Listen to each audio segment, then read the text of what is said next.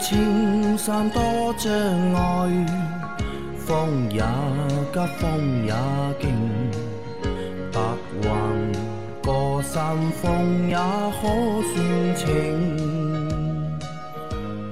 莫说水中多变幻，水也清水也养车修车乐趣多，开车用车没烦恼。大家好，欢迎收听老秦汽修杂谈，我是老秦。大家好，我是老秦的小工杨磊。大家好，我是阿 Q。好，我们今天的节目接着昨天继续啊。第一个问题，三位大师好，请教三个问题：一、新车自己加装了发动机金属护板，影响发动机散热吗？二、听说如果出事故，发动机会下沉，避免车内前排人员受到挤压，是不是真的？有护板会不会影响下沉？三、机油尺很难看到机油的准确高度，上下标记孔都是油，有什么办法看清楚吗？有纸巾擦过也不行啊，是不是四 S 店把机油加多了？上月保养过，谢谢三位，祝节目越来越好，一直在听啊。一台新车的几个问题啊，这个关于这个加装发动机的金属下护板，嗯，我们之前节目里面其实不止一次讲过，嗯，不建议啊，啊，不建议加。首先加了以后，肯定会影响它通风条件，对吧？它本来下护板原厂的有的，它就没有那么大的面积，嗯，对吧？它也要考虑一个发动机机舱的通风的嘛，嗯，对吧？那么你把它加大了，那通风，嗯，量肯定会减低，对吧？对于你的这个机舱的散热肯定会带来负面影响，对，这是第一。第二，越来越多的嗯车辆，以前你看高尔夫嗯用的什么，就是钢板一大块，那个才叫大，一个人抬不动的。你没有高危运送器，一个人拆这个东西拆不下来的，要两个人抬，对吧？后来为什么取消掉？成本太高，不是成本太高的问题。我跟你说，当年的高尔夫四代那个车是跑 WRC 的，嗯对吧？他跑这种路况的确需要这样一块板。你会去跑这种路况的，你舍得跑了，舍得用这样的速度去跑这种路况了，对吧？这是第一。第二，那么作为民用车，它不是赛车，对吧？它肯定在安全方面考虑的更多。你看现在有很多车下面也有下护板，都是薄薄的塑料的，对或者是那种粘的那种材料，对吧？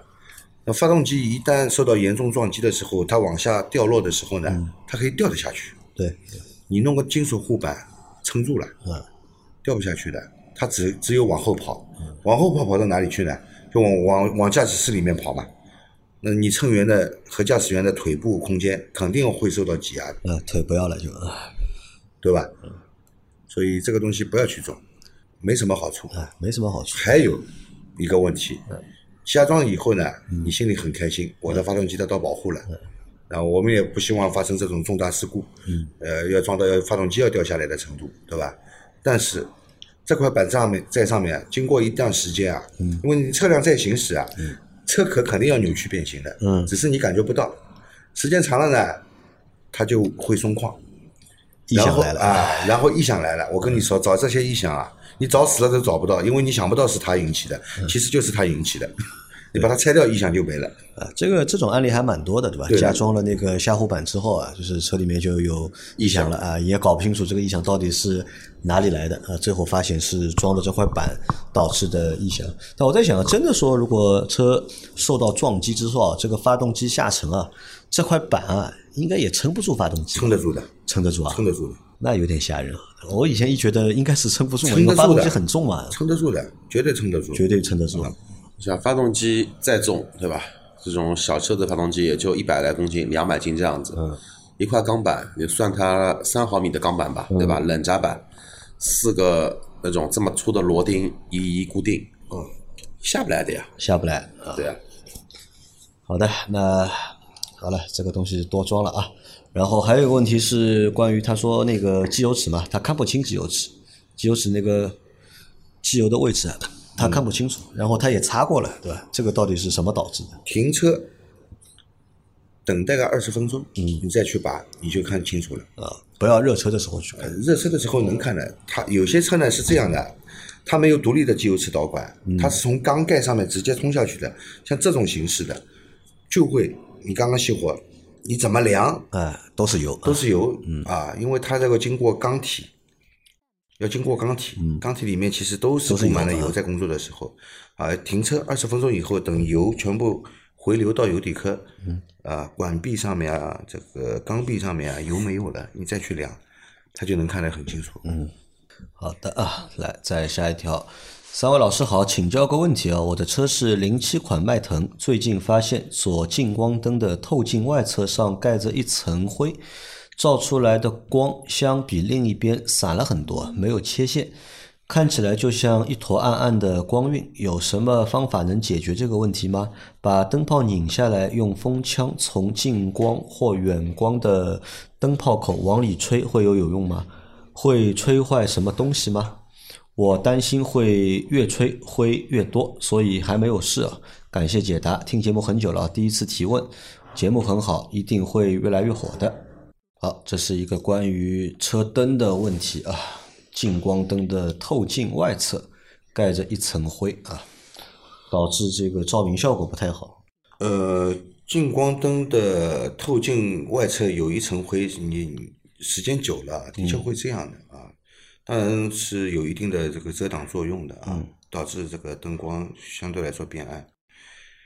呃，如果你说切割线也不清楚的话呢，嗯，那个灯大灯内部出问题了，不单不单单是这个透镜上面有灰造成的，是大灯内部出问题。对的，嗯，大灯内部出问题的，它有一个遮光板，嗯，有一个遮光遮光板，可能是你遮光板已经掉落了，所以出来就是一团，那个光就是一团，没有明显的切割线。那这个该怎么办？要换了了要嗯，要么开壳修，要么就开壳修又是换。啊，要么就开壳修，要么就换啊。对的，光靠把这个灰吹掉是没有用的。没有用的。来，再下一个。老板们好，我的铃木维特拉 1.4T 车4.8万公里了，没有清洗过积碳，排气管口外面有一圈黑的，正常吗？如图。还有听节目说，洗排气管是不是就是洗三元催化一起的？洗排气管嘛，肯定就是洗三元催化呀。排气管有什么好洗的？没有必要。洗排气管其实就那只有三元催化需要清洗嘛。那么排气管割下来做个烤肉架，啊，然后它的排气管外面有一圈黑的，正不正常？缸内直喷发动机排气管后面基本上都是发黑的，都是黑的。基本上都是发黑的，这个和有没有洗过积碳没有必然的关系。没有必然的关系。哪怕哪怕你定期洗积碳，它排气管后面该黑还是黑。还是黑的。对，是不是听到加油站的阿姨或者说大姐姐对吧？说，哎，小伙子啊，排气管后面有一圈黑的啊，啊，要洗积碳了啊我！跟你不是的说，你要买一瓶燃油宝，买 好你要买就好了。燃油宝，但是我跟你说，我们现在这里很划算的，买六瓶送一瓶，啊，买十瓶很很划算啊，有搞活动，买一瓶很贵的，你买十瓶很便宜，对吧？你每次加油的时候都加，加一？瓶啊，啊，这个是正常的啊。来，再下一条。三位老师好，我想问一下，嘉实多的机油怎么样？嘉实多机油金加护、银加护啊，有什么区别？另外就是菲亚特飞翔这个车要加什么样的机油？嘉实多机油银加护可以用吗？嘉实多的机油怎么样？阿 Q 觉得嘉实多的机油怎么样？用过不怎么好。呃，用过不怎么好，这也是也时候的机油我节目里面说过很多次了啊，最近好像说的比较少，对，对吧？有一段时间我们经常会提到，嗯，嘉实多机油其实用下来的感觉啊是什么啊？就是衰减期比较短，嗯，基本上加进去两千公里就开始衰减了啊。就开始衰减了，呃发动机声音开始变吵啊。到五千公里以后呢，有很多人已经不想再忍受了，对？要换了要。啊，那关于他说到的银加护和金加护，那理论上应该金的比银的要高级点吧？呃，对的，啊，那他的车现在是菲亚特的费翔啊，这个车，呃，也是已经退市的一台车，呃，要加什么样的机油呢？给他个建议。不是退市的一个车，是退市的一个品牌。嗯，是品牌没了，嗯我知道啊，品牌还在，退市了，只是 退出中国了。用什么机油啊？你用美孚机油吧，我觉得，或者我们商城里面的机油，芬克机油。芬克机油也非常不错，你可以试你可以用一下。啊。你这个车的话，五四零、五三零都可以用。我想为什么嘉实多会说的比较少？可能是最近问嘉实多的人比较少。嗯，因为大家听了我们节目啊，相信越来越多的人不用加速我觉得可能也不一定是我其实，在们讲的。我们群里面，嗯，很之前就是大家在讨论，现在已经不讨论这个问题了，因为大家已经达成共识了，对吧？这是一方面，还有一方面我，我也有时候看了一下外面啊，就是外面的那些新闻啊什么的，就是或者是大家讨论，好像的确目前就是讨论嘉实多的人啊，嗯没有以前多了。嗯，现在大家都好像还是在讨论美孚啊，或者是讨论壳牌，嗯会比较多一点。嗯，嘉实多好像的确是讨论的比较为什么？我不知道啊。嘉实嘉实广多告做的少广告做的少了。啊，有还有不，但是以前嘉实多广告，你看啊到处都是到处都是铺天盖地，对吧？电视里面也是不停的在放。啊，那你那个就是老金推荐你用美孚啊，或者用我们的那个芬克机油啊，五三零、五四零都可以用啊。再来一条，三位老师好啊，麻烦讲讲中石化和中石油的区别啊。前两天去加油，加油站的一个人说中石化都是进口油，中石油是国产油，说中石化比中石油更好，还说只加一种油更好，不要这次加中石化，下次却加中石油，这个说法是真的吗？感谢解答。来，中石化和中石油有什么区别？首先，这是两家公司啊，不是一家公司。觉得除了公司不一样，别的应该没什么大的区别吧？中石化用的都是进口油吗？老秦？我们国内的原油大部分都是进口来的，也不可能就是中石化在进口，中石中石油就不进不进口，口嗯不可能的。我觉得这个说一家是进口油，一家是国产油。再说了，石油这个东西也不一定就是进口的好。啊，对，你要说中国海你就算中东这么多产油的地方，它也有高硫含量的原油，这个油就是比较劣质的，对吧？你要是轻质石油，那就是优质的，对吧？所以说你不不能从这个原油是进口的还是国产的来说，这总不能我们国产的样样都不好了，原油也不行啊，对吧？原油肯定要比肯定要比那个中东那里的那个高硫的原油要好得多了，对吧？那中石油或者是中石化有区别吗？到底？因为我看你们有时候好像在讨论嘛有区别，加油的话好像是会偏向某一个加油站。反正在上海这边，我觉得就是用中石化的油啊，油品中石油的油油品要好一点。要好一点，对但是好像不同地区的说法还都不一样哎，。有的就是在北方好像说中中石油的比中石化的啊好，对吧？嗯这个说不清楚啊。对的那因为这两家都是大央企嘛，对吧？他们的产品肯定都是合格的，对吧？产品肯定都合格的。但是如果说你把两个石呃加油站的油混加的话，会有影响吗？我这一箱油用中石化的，下一箱油用中石油的，然后再一箱用中石化的，这个有什么不好吗？嗯应该没有这种说法基础要。求都是一样的吧。然后我觉得至于好不好，我觉得都差不多。因为我之前的话呢，就在老房子的时候的话呢，就隔家门口就是那个最近那个加油站是中石油，嗯，然后中石油的话呢，常年有打折嘛，然后就在那那里加。但是的话呢，后来搬了家之后的话呢，因为家门口就是中石化，这样的话呢，现在的话中石化因为有方便嘛，它是有一键加油嘛，嗯，那就用石化比较多那么一些，没什么好，没什么不好。之前的话，石油石化也一直交换的在用的，而且何况的话，你像我那个车外地跑的也不少，对吧？我这个我上海的时候我是九十八的那个叫中石化的，可能说我开到中途我要补油了，嗯，那他那边可能就是中石油的，那怎么办呢？我也只能加。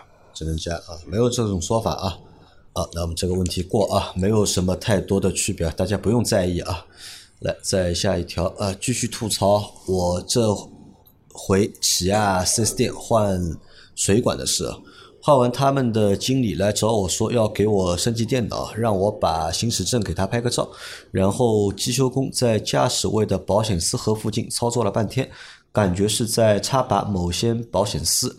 经理从驾驶位、副驾驶、从驾驶位、副驾驶位拍了照片，又拍了名牌。我问这是为啥，他说他也不懂，厂家要求的。我看维修平板和 OBD 设备也没给我插上去升级，或者是我没仔细看到它插了升级了吗？我开出来发现日期恢复了出厂设置，这是给我忽悠的一愣一愣的。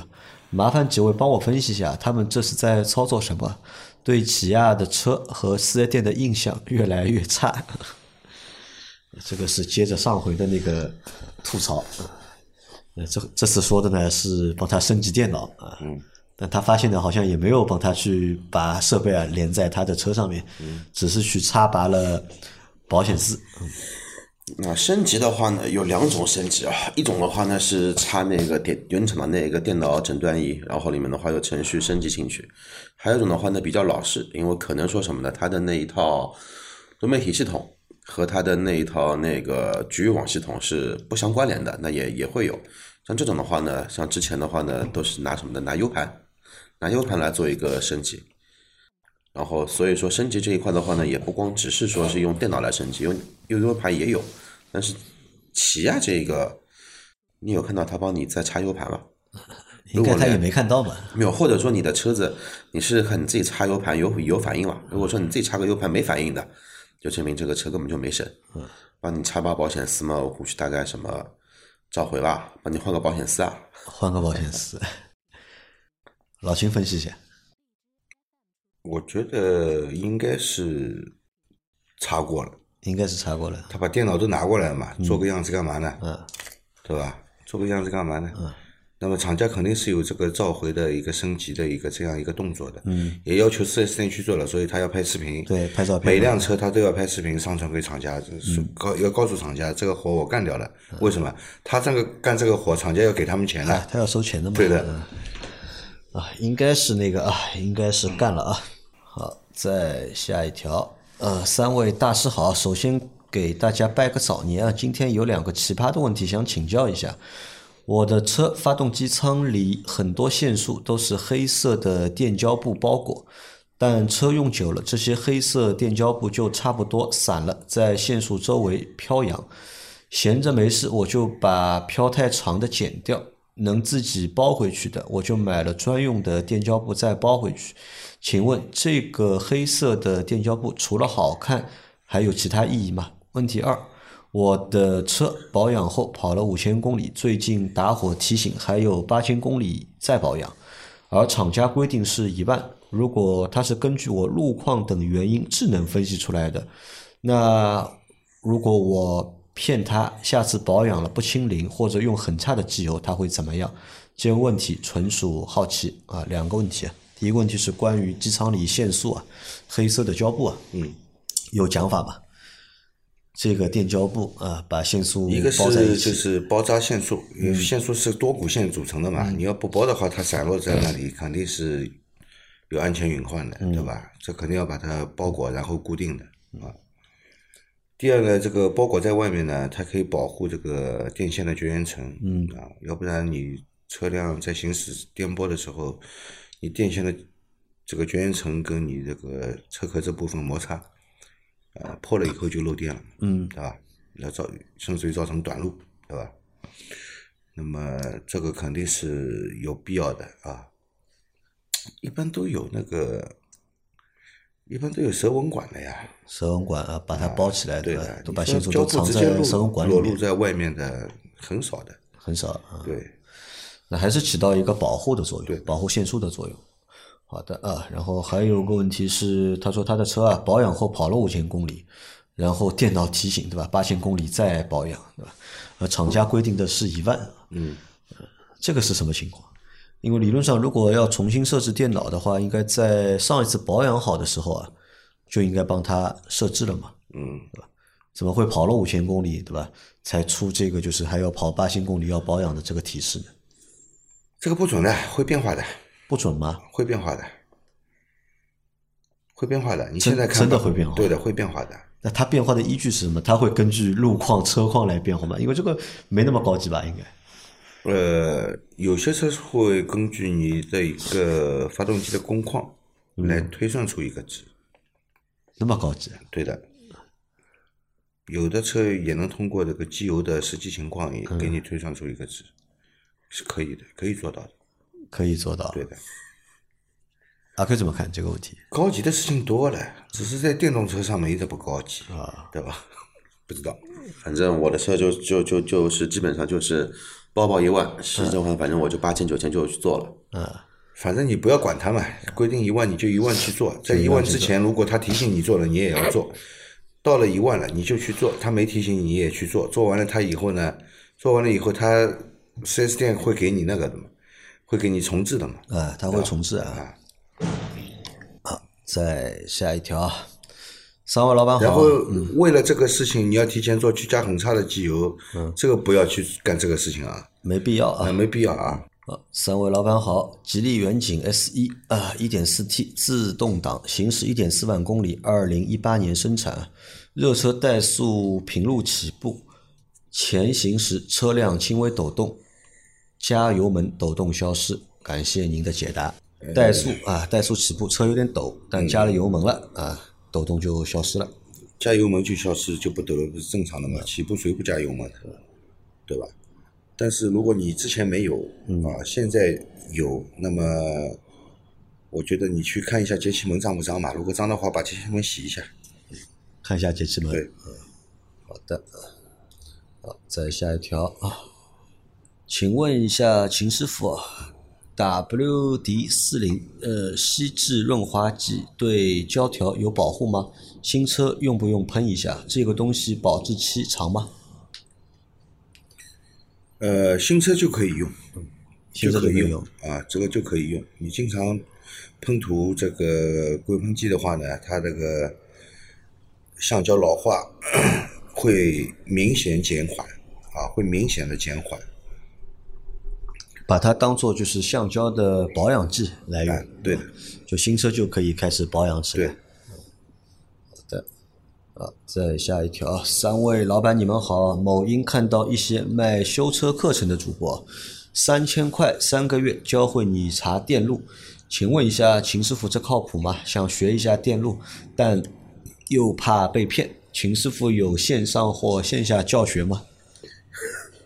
哎，这个抖音上面的这种线上教学呢，我我觉得收你三千块钱，基本上这个你花了这三千块也学不到什么。嗯，它就是一套流程教程都跟你讲一遍。嗯，你学得会学不会都是你的事，反正你钱也交了。嗯，对吧？你要找他去退款，我估计也很难。嗯，你说你没学会，他说这个我们都已经为你上过课了呀，你没学会是你的事啊。什么叫这个？呃，他包你会有没有包呢？也没有啊。给你一个建议吧，就是说学汽修这种东西啊，无论是从电路还是说从那个机械这一块的话呢，如果说呃有时间，然后有这个耐心的去报名，现在的话应该街道对口的话有这么一些培训学校的，那个相对靠谱一些。然后的话呢，如果说你学成的话呢，这个钱还会退给你，这个是其一。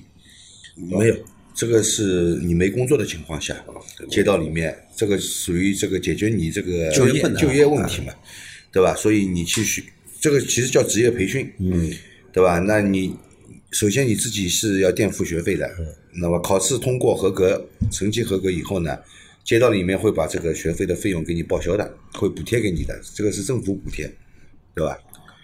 对，就是你如果学了没学出来，考试也没通过，那对不起，这个钱不会给你报销的。这个是其二，其二的话，如果说真的说要那个看看书什么的话，每个城市都会有图书馆嘛，图书馆这种书很多的。然后像上海图书馆，我偶尔会去一两次啊。然后里面关于汽修类的书的话，我操，一大满墙，你随便去看好了，你看个看个一个礼拜，对吧？你就泡个一个礼拜在里面，基基本上在你的脑海中，如果这个逻辑能力好一点的话，基本上有那么一个图能画得出来了，已经。对，没用的，蛮难的这样看没用的，你你要实操的，要实操啊这。个没有实操的话是两回事。嗯，你不结合实操的话，你光听课没用的。那网上学这个，我觉得不是太靠谱。那网上你说学一点简单的技能的话，那网上可能通过而且你学这个东西，你要有电工基础的。嗯，如果你一点电工基础都没有的话呢，这个很多事情跟你讲了你也理解不了。嗯，好了，这个不太靠谱啊，不推荐啊。这个三千块省下来啊，还是再加点钱去外面正规的学校去学一下。对，正规的学校去学呢，它有实操的。嗯，对吧？它就是叫应知应会嘛。嗯，你应该知道的和你应该会的，它它是有实操的。啊，理论加上实际操作的话呢，你比较容易学会。呃然后老秦有没有线上或者线下教学？没有啊，这个线上教学肯定没有的，线下教学怎么教呢？那 线下有没有的？跑你跑到你这来做学徒啊？那你要有这个时间，要天天来啊。呃，天天来啊，老秦还是招的啊。你要有这个恒心的话，可以联系一下老秦啊。来，最后一个问题，呃，三位老板好，一八君越二点零 T，最近半年感觉右前轮有嗡嗡声，最开始感觉是右后轮，后来变成右前轮，六十迈嗡嗡嗡，到八十就是咕噜咕噜声，一百以上胎噪大了就听不出来了。汽修店的朋友说是右前轮有点吃胎，等换胎后就好了。到四 S 店试了两次，技工和车间主任都没有听出来，反倒觉得后轮胎噪大。我坐在副驾驶，几乎听不出来右前轮的声音。我想问，如果做四轮定位能否解决问题？会不会解决了声音，把方向跑偏了啊？把方向调偏了，等轮胎以后会不会又偏又响啊？是要是不做定位，会不会轮胎磨损大了，声响越来越大？现在车子三年出头，四万多公里啊，轮胎米其林皓月二三五五零幺八，谢谢。吃胎到什么程度？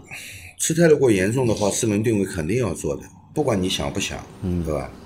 有很多车吃胎它不响的，但是我跟你说，吃胎不会响的。嗯，你这个声音呢，如果你的确听到这种嗡嗡嗡的啊，到八十迈以上有这种咕噜咕噜的声音的话呢，我建议你把四个轮胎的轴承都检查一下。可能是轴承的声音，对的，可能是轴承出问题了。轴承的问题啊。好的啊，但哎，我再想一个问题啊，老钱，你看啊，他先是问了就是汽修店的朋友，对吧？汽修店朋友给了他一个建议，然后呢，他又没有在汽修店去修，然后又跑去四 S 店，嗯，然后四 S 店呢又给了他一个新的，又给了他一个新的，就是一个答复，嗯，这个为什么这个差别会那么大呢？同样大家都是吃这碗饭的，同样都是吃碗这碗饭的，也也有人技术好，也有人技术差，也有人专业，也有人不专业，对吧？不专业混饭吃的人多了，现在。而且你看他这个车又是一八款的，一八款，要么就是他现在他一九年买的，就还没有那个过保，人家不告诉他是轴承有问题。如果是在质保期内的话，应该不会，应该不会因，为质保期内出问题，这个索赔对四厂家来说，它也是业绩，嗯，对吧？它也是业绩，所以说有问题故意拖着不给你修，嗯，应该也不至于这样，也不至于，也不至于这样。只是没有判断出这个问题到底出在哪里。对他可能也没确定，嗯对吧？到时候他要报这个索赔，嗯对吧？他们索赔经理要报上去的嘛，嗯，那么厂家有可能觉得你这个不对的，没问题的，再驳回你。好的，那我们今天的这期节目啊，就先到这里。大家有任何关于养车、用车、修车的问题，可以留言在我们节目最新一期的下方，我们会在下周的节目里面一一给大家解答。我们明天再见，拜拜。拜拜，拜拜。